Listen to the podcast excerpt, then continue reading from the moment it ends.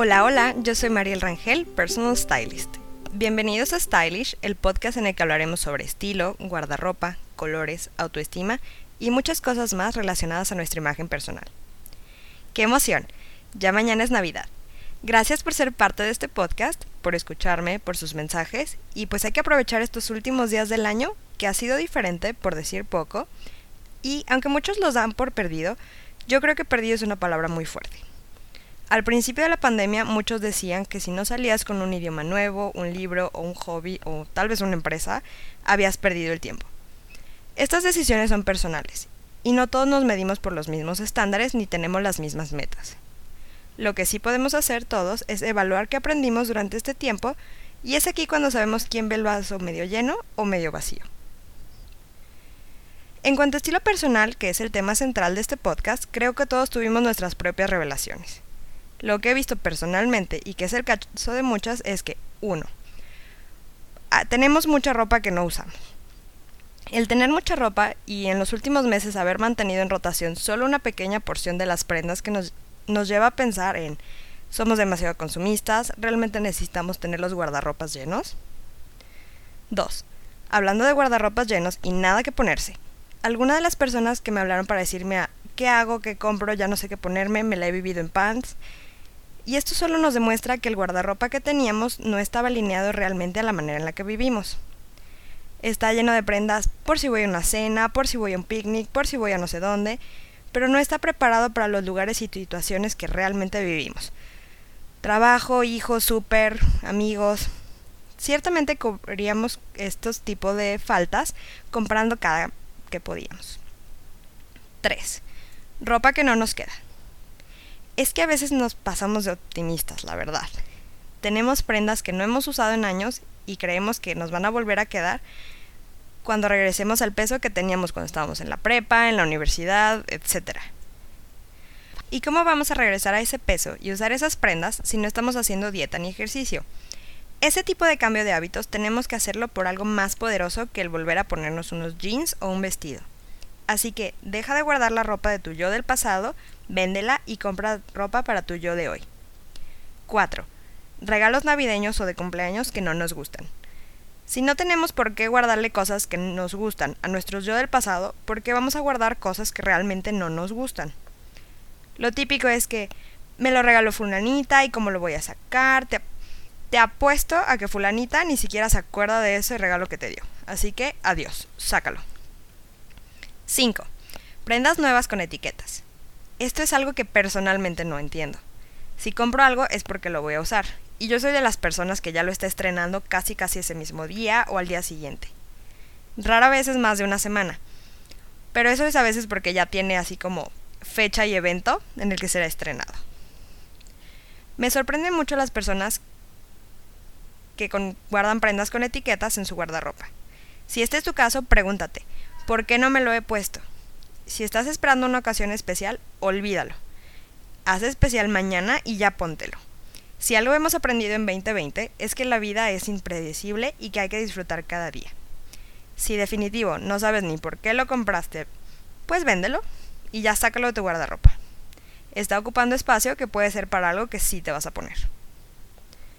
Estas son algunas de las cosas en cuanto a estilo, pero no hay que dejarlo hasta ahí si ya sabemos de qué pie cojeamos o de cuántas de estas somos culpables, ahora, ¿qué vamos a hacer con esta información?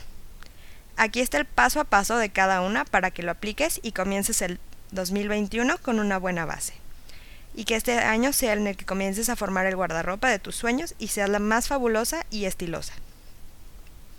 1. Si no lo has hecho, ¿qué estás esperando? Y claro que me refiero a ponerle orden al guardarropa.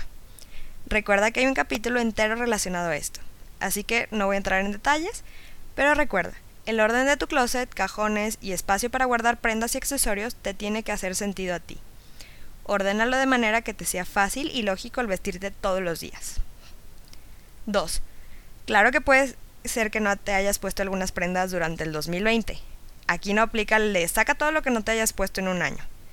Pero las prendas que no te hayas puesto, créales un outfit, tómale foto o ya de plano cuélgalo junto para que ahora sí vayas por ese look y te lo pongas. Hay que salir de los tres looks de siempre que nos hacen parecer personaje de caricaturas.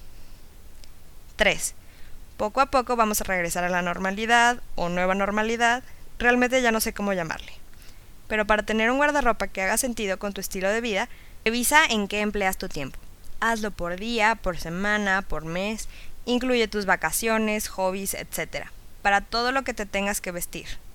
Y por ejemplo, si pasas el 70% de tu tiempo trabajando, el 15% de tu tiempo haciendo deporte, 10% descansando y 5% en clases de pintura, así tiene que estar balanceado tu guardarropa. Puedes verte fabulosa en cada una de esas ocasiones. Recuerda que el sentirte bien con lo que traes puesto ayuda a mejorar la autoestima, y un buen autoestima te ayuda a disfrutar más de la vida. Así que, 70% de ropa apta para trabajo, 15% de ropa apta para deporte, 10% de ropa de descanso y 5% para clases de pintura. Claro que va a haber prendas que te van a servir para más de una categoría. Estos van a ser tus básicos o tus prendas versátiles. Cleans 4. Clean Slate para 2021. O sea, borrón y cuenta nueva. Dile a tu yo del pasado que ya se le acabó el espacio de almacenamiento de prendas. Ya sabes, lo que no te quede, como dicen en Toy Story, pasa la noche en la caja. Y no solo por una noche. Si vas a ponerte a dieta y hacer ejercicio para regresar a una talla anterior, ponle fecha meta para cuando te van a quedar esos jeans. Si pasa esa fecha y no te quedan, véndelos y cómprate unos jeans nuevos. 5. Si este año recibes algo que no te gusta o que no te queda, pregunta que si no te queda, si lo puedes cambiar. Si te dicen que sí, felicidades. Puedes ir a escoger algo que sí te gusta.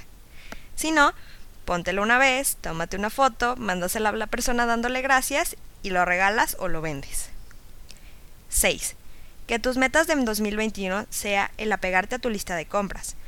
Así que no compras prendas que no te van a quedar colgadas nuevas y con etiquetas. Cuando compres algo, déjalo colgado en un lugar visible. Así será más fácil que lo elijas. Si en la semana posterior a la que lo compraste no lo has usado, lo más probable es que nunca lo vayas a usar.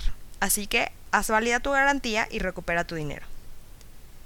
Son seis cosas súper fáciles que puedes empezar a hacer a la de ya para que el 2021 sea tu año más estiloso. Si uno de tus propósitos es verte mejor, dedicarle más tiempo y o esfuerzo a tu arreglo personal y vas a iniciar el año nuevo comprando ropa, regálate una asesoría para que inviertas mejor ese tiempo y dinero. En enero voy a lanzar mi closet ideal una consulta personalizada en la que aprenderás a formar un closet funcional que te ayudará a ahorrar tiempo y dinero al vestir. Para que dejes atrás el odiado no tengo nada que ponerme y te veas y te sientas fabulosa todos los días. Pandemia o no pandemia, tenemos que dar siempre lo mejor de nosotros y presentarnos como lo que somos. Fuertes, exitosas y las que vamos a mejorar el mundo desde nuestra trinchera. Si algo de lo que les platiqué el día de hoy les hace sentido y quieren saber más, no dejen de escuchar este podcast semanal, suscríbanse, compartan y escríbanme a mis redes sociales que están en la descripción del episodio. Gracias por su atención y recuerden, el estilo no se compra, se crea. María El Rangel, Personal Stylist.